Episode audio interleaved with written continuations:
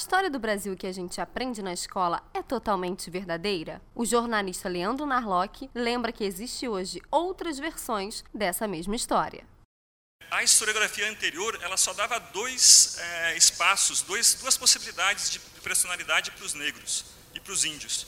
Ou eles eram índios, que, ou eles eram personagens que é, baixavam a cabeça e obedeciam, calados, ou eles eram aqueles heróis rebeldes que morriam em prol da, da liberdade.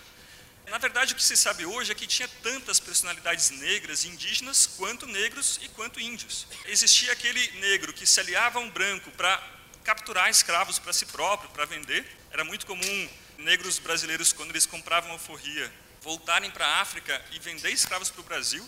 Quer dizer, tinha de tudo. É, era muito comum os, os senhores darem armas para os negros, para alguns dos seus escravos, para fazer a, a, segurança da fazenda. Quer dizer, tinha tantas personalidades quanto, quanto indivíduos. Né? A historiografia anterior ela não, não permitia que, que essas, esse, esses grupos tivessem negociação, tivessem estratégia, tivessem. Parece que não viam como seres inteligentes mesmo, como, como gente capaz de traçar uma estratégia conforme um objetivo.